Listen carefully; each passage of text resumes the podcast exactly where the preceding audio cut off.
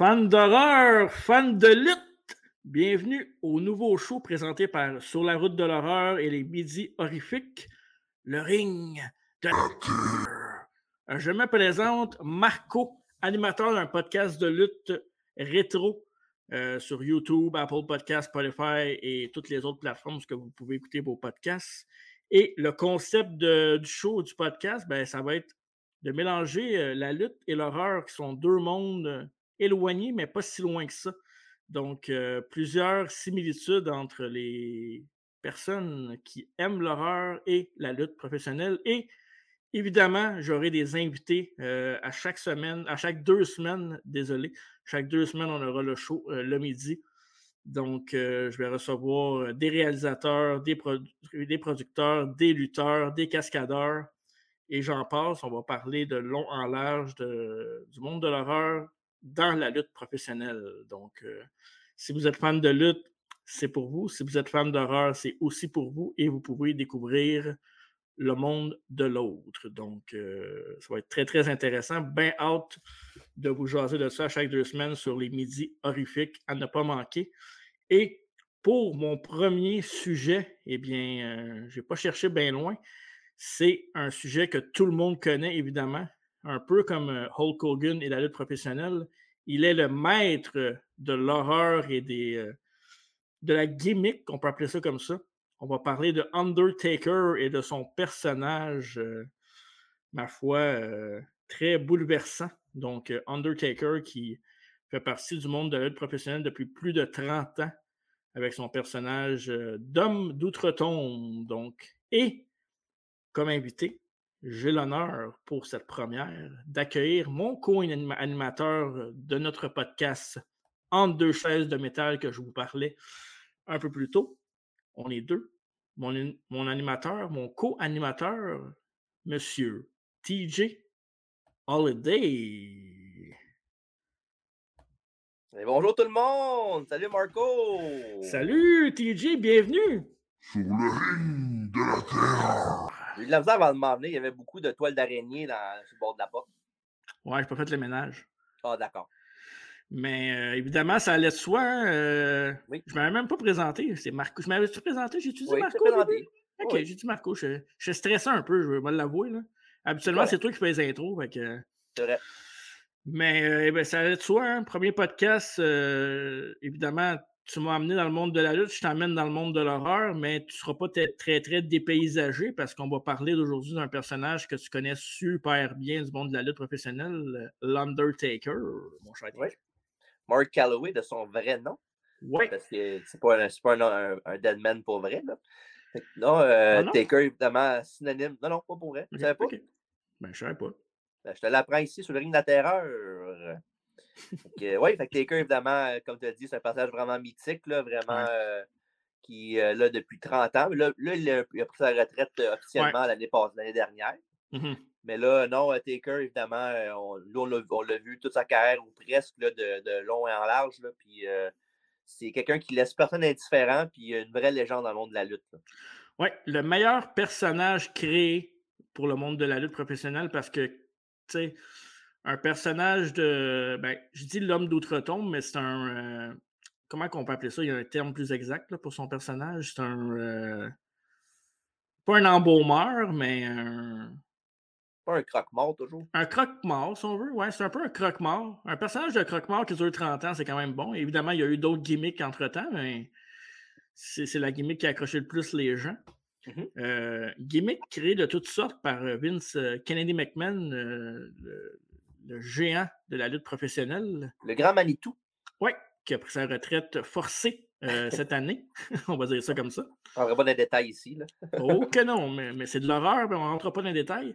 Google. Et euh, tu connais l'histoire de Mark Calloway euh, la, fois que Vince McMahon a appelé Mark Calloway chez eux. Oui. Qui a dit Ouais, salut, est-ce que je parle à l'Undertaker?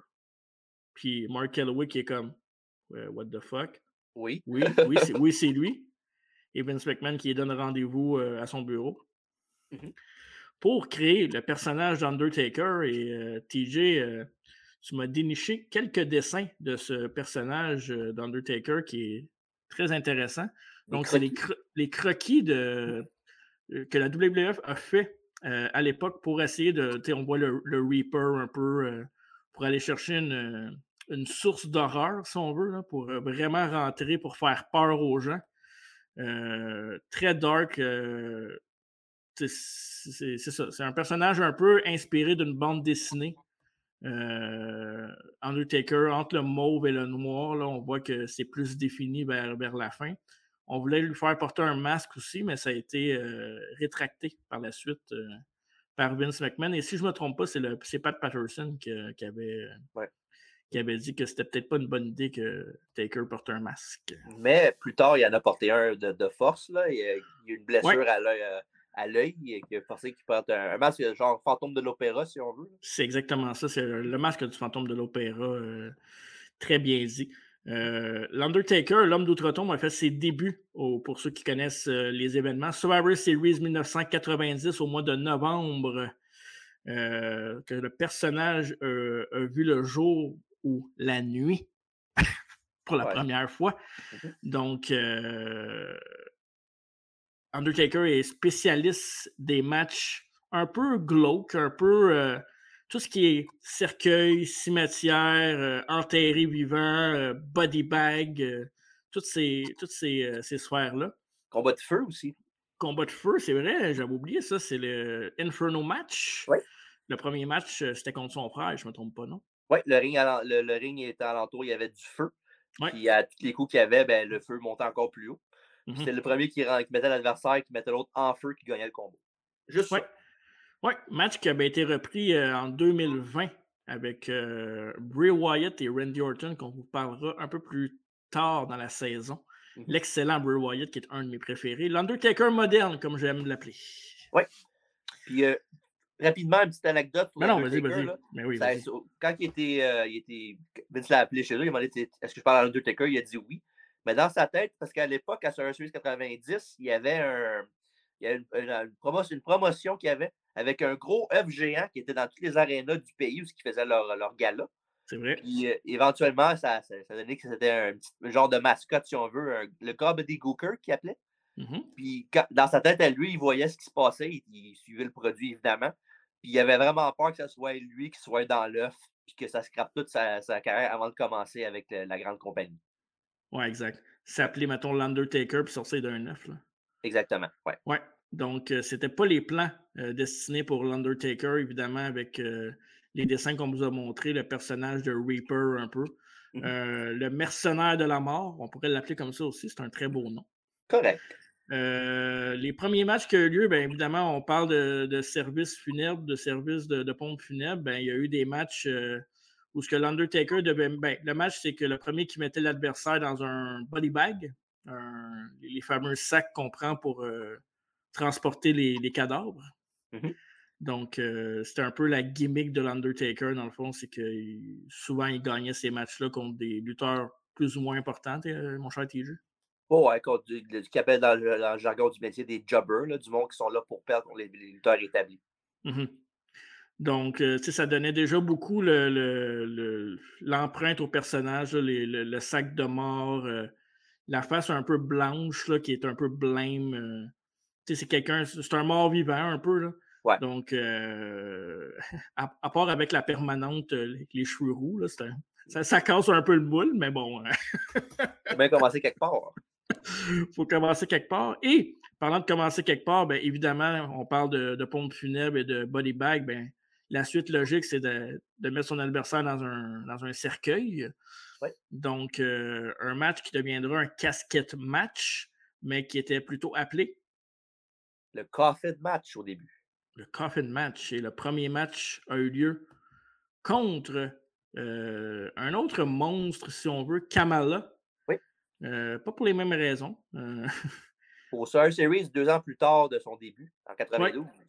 On a introduit le cercueil, on voit les couleurs mauves là, à ceux qui l'écoutent sur YouTube, parce que oui, on va être aussi disponible en audio, donc euh, mais ça va être plus intéressant de le regarder sur YouTube, euh, ce podcast-là. On va avoir plus de, matériel à vous montrer euh, au courant des, prochaines semaines. Évidemment, avec les invités aussi en, Zoom call, c'est toujours intéressant de, voir la binette de nos invités. Mmh. Donc, euh, Kamala, par exemple, euh, c'était quoi sa gimmick en tant que telle à Kamala? Parce que. C'était un, Il était maquillé, là. C'est un, un Africain, si on veut. Ouais, c'est un Africain. c'est un, un cannibale, dans le fond. C'était ça un cannibale pour vrai? Ouais, c'est un, cannibale, ouais. OK. Puis, as-tu déjà mangé du monde? Ben, il y a déjà eu un segment à la télévision avant où il avait fait semblant qu'il avait mangé un, un poulet, un poulet vivant. Oh ouais, non, mais il a fait, des il a- ouais, ouais, il a fait, euh, ils ont fait un zoom sur lui qui, qui pognait le, le dans la cage.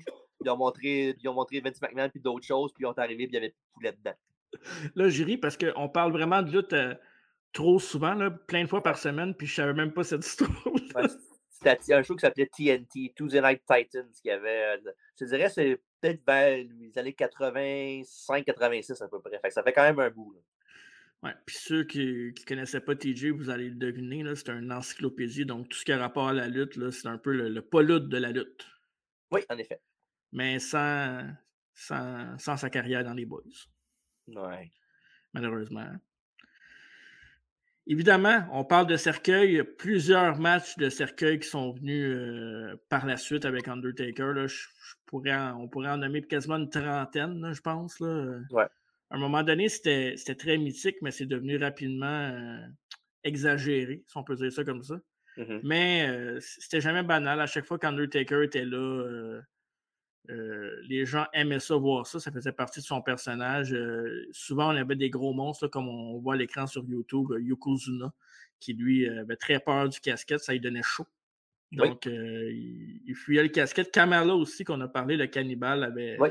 énormément peur des cercueils. Aussitôt que le cercueil, le, le coffin, dans ce temps-là, s'approchait, il fuyait comme un comme une poule pas de tête. La poule qui a mangé, peut-être. Ça doit être ça. C'est un bon lien. hein? oui, oui.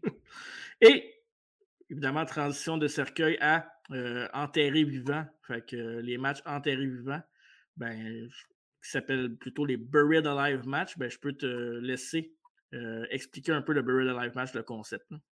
Ben, Dans le fond, Buried Alive, ce qui se passe, c'est qu'à l'Arena, ce qui faisaient leur combat, ben, il y avait une grosse pierre tombale. Ouais. Avec évidemment ben, un, un- un trou avec de, de la terre à côté. Mhm. Puis le, but, le but du match, c'était le premier adversaire qui rentrait le- le- le- l'autre opposant dedans, qui l'enterrait complètement vivant avec euh, la, la terre et plantait la pelle euh, sur le, sur le tas de, de- de terre, bien important, mais de Mhm. déclarer gagnant. Puis le premier combat de cette sorte-là est arrivé euh, à Inner House en octobre 96. Oui, exactement. Oui, fait que euh, vous voyez les images sur YouTube ici. euh, ouais, c'est avec un lutteur qui s'appelait Mankind, aussi Ouais. connu sur d'autres euh, noms comme euh, Dude Love et Cactus Jack. euh, et aussi, de vous mettre en situation aussi, celui qui a fait le gros bump là, du top de la LNSL Ouais. avec Undertaker, justement, euh, qui est tombé euh, du top de la selle jusqu'à sur le table d'annonceur qui était quoi euh, 20 pieds en dessous, genre? Oui, 20 pieds, puis il y a une chute là-dedans qui n'était pas prévue. là. Il est tombé Ouais. dans le ring, puis sa dent il est rentré dans l'arène, je ne me trompe Ouais. pas. là? Fait que ce, ce Mankind-là. Ouais, Mick Foley pour les intimes. Oui. Euh, C'était son peut-être son adversaire le plus euh, reluisant avant un, un bon bout. là. Il affrontait souvent des, des, des jobbers. Évidemment, Undertaker a quand même battu euh, Hulk Hogan pour le titre en 90. Euh, 91, c'est ça? Ouais, 91? en effet, ouais, ouais. Ouais, 91. Ouais. Donc, euh, c'est quand même important parce que Hulk Hogan, à l'époque, c'était euh, la méca de la lutte. Ouais. Donc, euh, gros, gros, euh, grosse victoire pour Undertaker. Et c'est ça, des matchs de cercueil, des matchs de- d'enterrer son adversaire vivant. Euh, comme TJ a parlé tantôt, le match Inferno, euh, ben ça, le match Inferno, ben, ça a été euh, la rencontre avec, avec son frère parce que. Mais évidemment, je- parle d'Undertaker, mais j'ai oublié de mentionner qu'il y avait une partie importante d'Undertaker dans son personnage, puis c'était son manager. hein. Oui, Paul Bearer, il ne faut pas passer sous silence certain. C'est le- la colonne vertébrale de la gimmick, si on veut. là. Euh, Ouais. C'est lui qui faisait les, qui s'occupait de. Évidemment, Taker pouvait parler aussi, là, mais c'était Mhm. plus Paul Bearer qui faisait euh, le gros de la job euh, côté parlage pour le personnage. Mais non, sans Paul Bearer, Undertaker n'est pas aussi effectif non plus. là. Ouais, puis c'était son mouthpiece au début à Undertaker Ouais. parce que Undertaker, on voulait garder le personnage. Ça a pris du temps avant qu'il parle. Puis quand il parlait, c'était souvent juste des comme. Rest in peace. Exact. Et il y avait, euh, moi, ce que j'aimais beaucoup d'Undertaker avec le personnage, c'est qu'ils ont vraiment vécu la gimmick à fond. Euh, puis justement, avec Paul Bearer, il y avait un, segment, si on veut, un genre de talk show, on peut appeler ça ainsi, qui était. Le Funeral Parlor. Ouais, donc euh, il invitait les lutteurs dans son salon funéraire qui était live sur le stage. Mais le décor était tellement sombre tellement bien fait que tu avais vraiment l'impression d'être dans une genre de maison hantée plus que d'un salon funéraire parce qu'il n'y a aucun salon funéraire qui ressemble à ça parce que ça serait déprimant plus que d'autres choses. ouais. Puis il a fait plein d'affaires dans ce, segment-là. Maintenant, il avait, il avait mis le Warrior, qui est un autre personnage quand même euh, coloré, on peut dire ça comme ça. Mm-hmm. Il l'avait il mis dans le, cercueil qui est à côté, puis il l'avait barré à clé. Fait qu'il a fallu qu'il vraiment qu'il pogne une barre à clous puis qu'il le défasse au complet. Puis le, le, gars qui était dans le Warrior, ben, il avait perdu connaissance. Fait que plein d'affaires de même que quand tu as 6-7 ans, euh, ça va te ressembler dans, la tête, c'est sûr. Puis là, le monde va dire est-ce qu'il avait perdu connaissance qui est faible dans le sens que est-ce que c'était arrangé ou il avait vraiment perdu connaissance? Ouais. Puis le pire là-dedans, c'est que ce gars-là, le Warrior, n'était pas le gars le plus populaire euh, backstage, on peut dire ça, hors, du ring. Fait que ceux qui, s'occupaient d'ouvrir le, cercueil avec le, barre à clous, ils ont pris leur temps avant de l'ouvrir. OK, fait que dans le fond, ma question, c'était vraiment, il a perdu connaissance pour vrai, là? Ben, ils l'ont laissé, dans le cercueil longtemps. Puis ceux pour, qui le faire, pour le faire un peu chier, dans le fond, c'est ça? Puis ceux qui s'occupaient de, de, le défaire, c'était les agents du, qui, qui travaillaient euh, backstage avec les lutteurs pour préparer leur combat et tout ça. Mmh puis disons qu'ils n'étaient pas aimés backstage à cause qu'il avait une tête enflée un peu, on peut dire ça pour être poli. Là. Ouais. Euh, ils, ont pris leur temps de le défaire euh, du cercueil. Fait que ça a donné ça. Tant mieux, ça lui a peut-être donné une leçon. Je pense pas. Parce qu'il a continué à faire ses trucs après. Ouais. Euh, c'est quoi le moment le. c'est quoi le moment le plus horrifique pour toi de l'Undertaker? Parce que si on reste dans la thématique de l'horreur, qu'est-ce y a-t-il un moment qui t'a effrayé dans Undertaker? C'est peut-être pas le lutteur qui t'a effrayé le plus, mais c'est quoi le moment le plus effrayant de Taker selon toi? Ben, moi, je te dirais pas effrayant, c'est peut-être pas le meilleur mot. Je dirais le moment qui m'a le plus marqué d'Undertaker côté, euh, côté divertissement, côté spooky, c'est quand un des casquettes matchs qu'il y avait eu contre Yokozuna au Rumble 94, où ce que, évidemment, ben, Taker, c'est un gars qui est dur à battre, évidemment, vu qu'il est, supposément mort. C'est celui-là sur. Euh, oui, exactement. Oui. Puis, euh, ouais, ça. Fait que celui qui était avec Yokozuna, M. Fuji, son gérant, mm-hmm. Il avait engagé du monde pour euh, attaquer Undertaker. Il était, il était 10 contre 1 à un moment donné. Mais même à ça, Undertaker, évidemment, il, attaquait tout le monde. Il avait peur de personne. Sauf que M. Fuji a attaqué de dos le gérant de, de, Paul Bearer, qui avait l'urne avec lui, qui avait tout le pouvoir de Taker. Puis ils l'ont ouvert. Fait que tu voyais toute la fumée verte aller euh, dans le haut de l'aréna. Fait que là, évidemment, Taker n'avait plus d'énergie, il n'avait plus sa, sa, force. Fait qu'ils ont été capables de le dominer, toute la gang au complet. Ils l'ont mis dans le cercueil, ils l'ont fermé, ils l'ont barré à clé, puis tout, pour vraiment être sûr qu'il ne sorte pas. Puis rendu à l'entrée, ben, il y a eu comme un peu du bruit de tonnerre qui est arrivé. Puis euh, on entendait la voix du, War, euh, la, la voix d'Undertaker euh, dans les ben, qu'on entendait. puis, les lutteurs qui, avaient, commençaient à avoir de la fumée qui sortait du, cercueil, ben, les lutteurs commençaient à avoir peur. Puis on, après ça, on a vu comme quoi Undertaker était dans l'écran géant. Puis c'était une vue de, de, dans le cercueil qu'on voyait. Là supposément, évidemment, on sait que. Ouais, c'est arrangé. Ouais. Ben, nous flash, tout le monde, désolé. Puis, euh, ouais, non, fait c'est ça. Fait que ça, après ça, on l'a vu, il a dit, il a fait un petit speech, comme quoi que l'Undertaker, même s'il si, euh, il, est à terre, il restera, il ne mourra jamais, il va être mmh. éternel tout le temps. Fait que là, euh, on a vu sur le. encore un, petit peu bruit de tonnerre, puis ça fait une explosion. Puis on a vu d'en haut de l'écran l'Undertaker monter dans les cieux.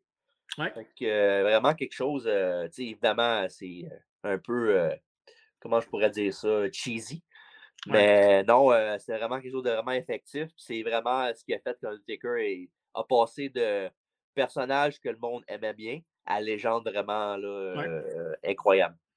Puis il ne faut pas oublier que côté effets spéciaux, on parle de 1994. Ouais. Fait on n'est pas, pas avec tous les budgets qu'on a aujourd'hui. Puis c'était vraiment cool pour l'époque.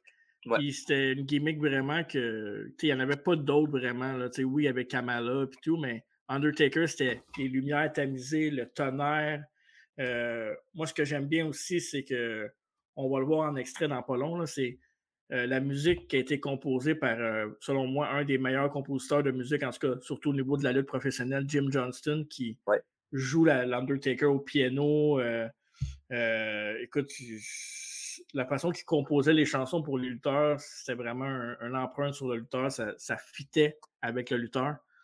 Euh, la tune d'Undertaker, euh, je pense que tout le monde connaît cette tune-là. Là, si on, je veux dire, c'est une Iconique. ico- iconique, ouais, c'est ça. Ouais. Donc, euh, c'est- c'est très. Tout, tout allait avec le personnage, la musique, les lumières tamisées, le tonnerre, la boucane, comme tu en as parlé aussi, parce que plus tard, dans son processus de personnage, il y avait souvent de la boucane dans son entrée, chose qu'il n'y avait pas au départ. Ouais.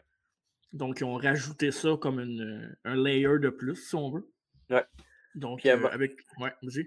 Puis un petit aussi un- une chose qu'il faisait souvent dans ses combats, c'est quand il était à terre pour euh, faire semblant qu'il est down and out, là, il, il était en situation finale. là, Il faisait comme il faisait la Michael Myers dans Halloween. euh, Il faisait tant ça, il se relevait tout le temps sur lui. Là, puis ça faisait évidemment, c'est ça qui souvent qui faisait que les méchants avaient peur. Là, parce Mhm. qu'ils disaient Ah ben on, il est à terre, j'ai gagné le combat. Et des fois, il parlait à la foule, il disait c'est ça votre Undertaker, c'est tout ce qu'il y a. Puis là, il se relevait, puis les lutteurs commençaient à capoter, puis des fois, ils se sauvaient aussi. Là. Les arbitres aussi se sauvaient souvent quand ils regardaient Ouais. les arbitres. Là, ça Ouais. faisait partie de la gimmick. Ça, puis Euh, roulait ses yeux en arrière de sa tête aussi. Ouais, ça. euh, On Combien de beaucoup de per- fois quand on était jeune. combien de personnes ont imité ça? Et c'est vraiment fou. C'est pas ça, tu vas rester de même. Ouais, c'est ça, tu vas rester- tes yeux vont rester en arrière de ta tête. Puis euh, tu parlais de. Ah, t'as j'ai oublié ce que je voulais dire. Ce que tu parlais il y a deux secondes euh, d'Undertaker, de. Ah. Le zombie setup? Ouais, le zombie setup, c'est qu'Undertaker était très athlétique, Ouais. mais un peu comme tu l'as dit si bien, Michael Myers ou Jason, comme les slasher movies du bon, du bon vieux temps, il courait pas après ses victimes, il marchait. Ouais. Donc, euh, il n'y avait pas besoin de courir pour les rattraper. Donc, le, ah, le lien avec l'horreur aussi, c'est que c'était très euh, slasher movie 80-90. là, tu sais. Je suis surpris que mode de Undertaker, pour vrai, que ce personnage-là, ça aurait pu être intéressant peut-être. Ben, il a, il a fait un film où il jouait un prisonnier. Ça, c'est dans le temps qu'il y avait plus de tatous et qu'il a pris de la masse musculaire. Ça, je me souviens. Ouais, mais je veux dire vraiment comme, euh, comme slasher Avec son film, personnage? mettons, là. Ouais, ben, Ouais. peut-être pas pareil, là, mais simi- similaire.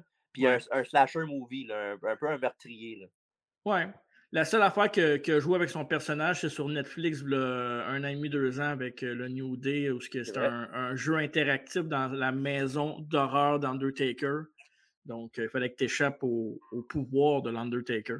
Faites-les, c'est vraiment intéressant pour vrai. C'est sur. Netflix. Netflix, ça s'appelle euh, Escape the Undertaker. Ouais, Escape Ouais, the You Undertaker. Cannot Escape the Undertaker. Même Ouais, exact. Et euh, je veux juste revenir, tu parlais des yeux qui roulent, de, de son lobby de zombie. Son manager, Paul Bearer, avait souvent aussi un- une urne Ouais. qui était son pouvoir. Donc, à chaque fois qu'il montrait la urne sur l'Undertaker, ça le faisait relever. Cette urne-là, dans le fond, c'était quoi, dans le fond, l'urne? Qu'est-ce qu'il y avait dans l'urne? C'est comme le, ben, c'est les, les, de son père et sa mère. Oui, exact. Ouais. Donc, c'est ça. Donc, euh, plus tard dans sa carrière, ben, il y a son frère Kane qui va, Ouais. qui va venir. euh, qui va venir hanter l'Undertaker euh, dans une présentation monstrueuse. Avec Paul Bearer aussi. oui, il va se tourner contre son propre frère euh, et son manager va s'en aller avec euh, le côté obscur euh, de la force. Puis là-dedans, ce qui est bizarre là, par la suite, là, parce que c'est vraiment une grosse histoire qui a duré vraiment longtemps avec plein Ouais. de twists and turns, Mhm. c'est que le, le gérant de l'Undertaker, Paul Bearer, dans le fond, c'était le vrai père de Kane. C'était comme le, le, le- beau-père de Taker, si on veut. Ouais, le beau-père de Taker, exact. C'est ça qui rendait vraiment la story encore plus euh, intéressante là, pour vrai. Là. Puis euh, disons que c'est quelque chose que.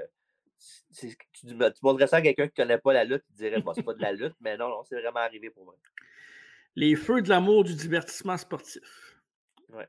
Avec une petite touche de spooky, euh, spooky season. Kane faisait des feux aussi, fait que ça va avec. Ouais, Kane faisait des feux, c'est vrai. Que- Méchante famille de débiles, ça. Ouais, disons qu'un un spin Noël avec eux autres ne doit pas être si fun que ça. non, exactement. Donc, en gros, c'est un peu ça le- le- l'Undertaker, ce que ça donne. Euh, évidemment, vous avez vu des extraits vidéo, vous avez vu des extraits audio et euh, tout un personnage qui a marqué le temps, a pris sa retraite euh, non ben, officiellement, mais Ouais. mon petit doigt me dit qu'il va peut-être revenir pour une dernière apparition en 2021, que ça s'est passé.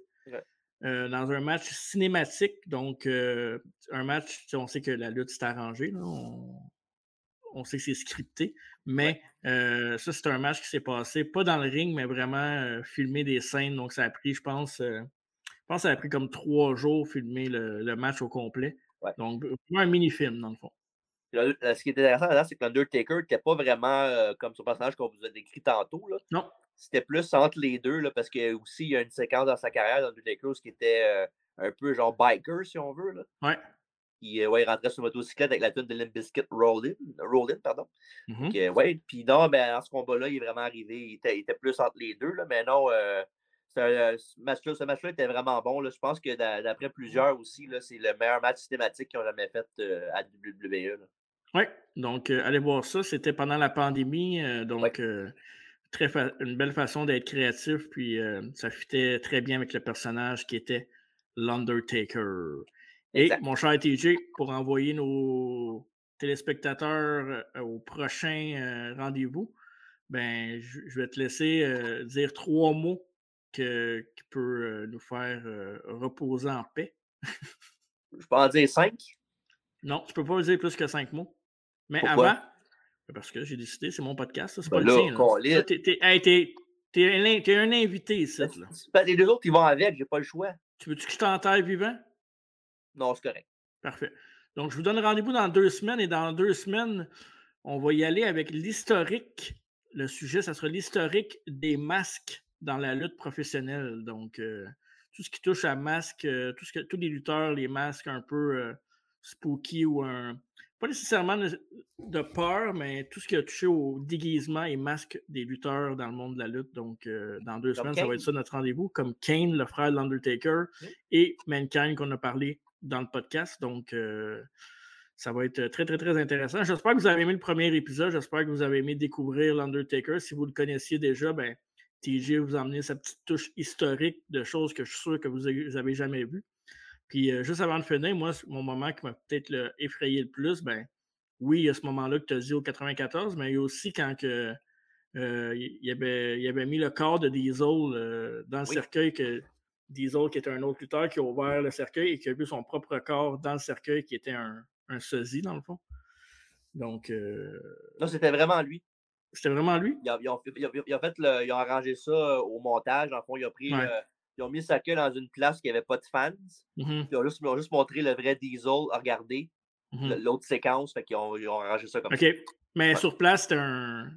un. Sur place, c'était un dummy. Là, ouais, c'est ça. Ouais. OK, parfait. Donc, euh, ben, merci. Ben, Qu'est-ce que Undertaker nous dirait pour finir un podcast?